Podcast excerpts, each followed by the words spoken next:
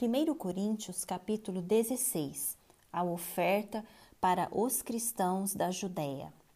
Quanto à coleta para os santos, façam também vocês como ordenei às igrejas da Galácia. No primeiro dia da semana, cada um de vocês separe uma quantia conforme a sua prosperidade e vá juntando, para que não seja necessário fazer coletas quando eu for.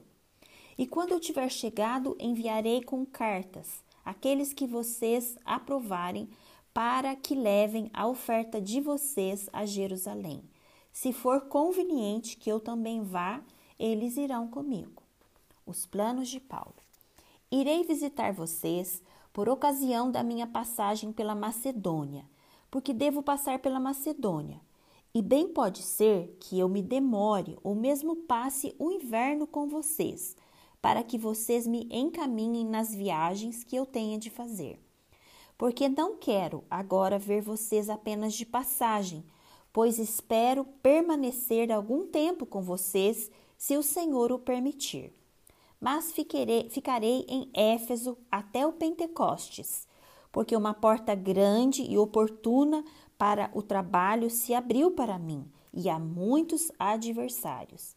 E se Timóteo for, Façam tudo para que não tenha nada a temer enquanto estiver entre vocês, porque trabalha na obra do Senhor como também eu.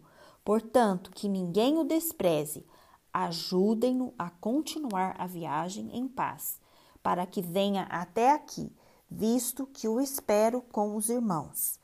Quanto ao irmão Apolo, muito lhe tenho recomendado que fosse visitar vocês em companhia dos irmãos mas ele não quis de jeito nenhum ir agora.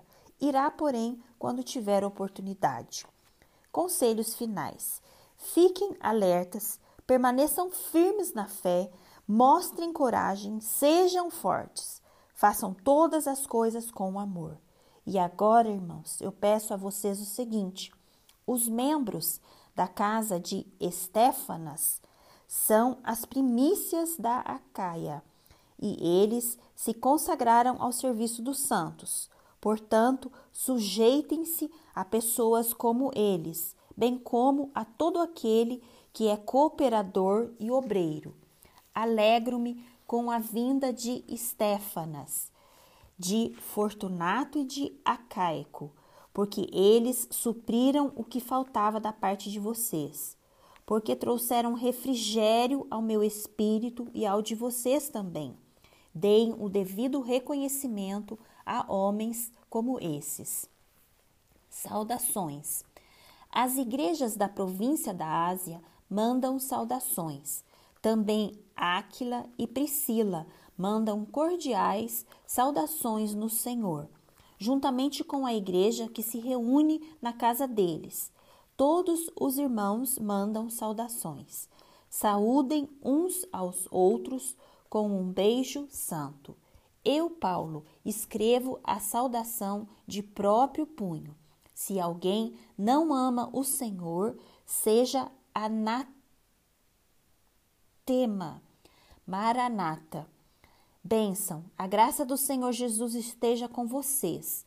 O meu amor esteja com todos vocês em Cristo Jesus.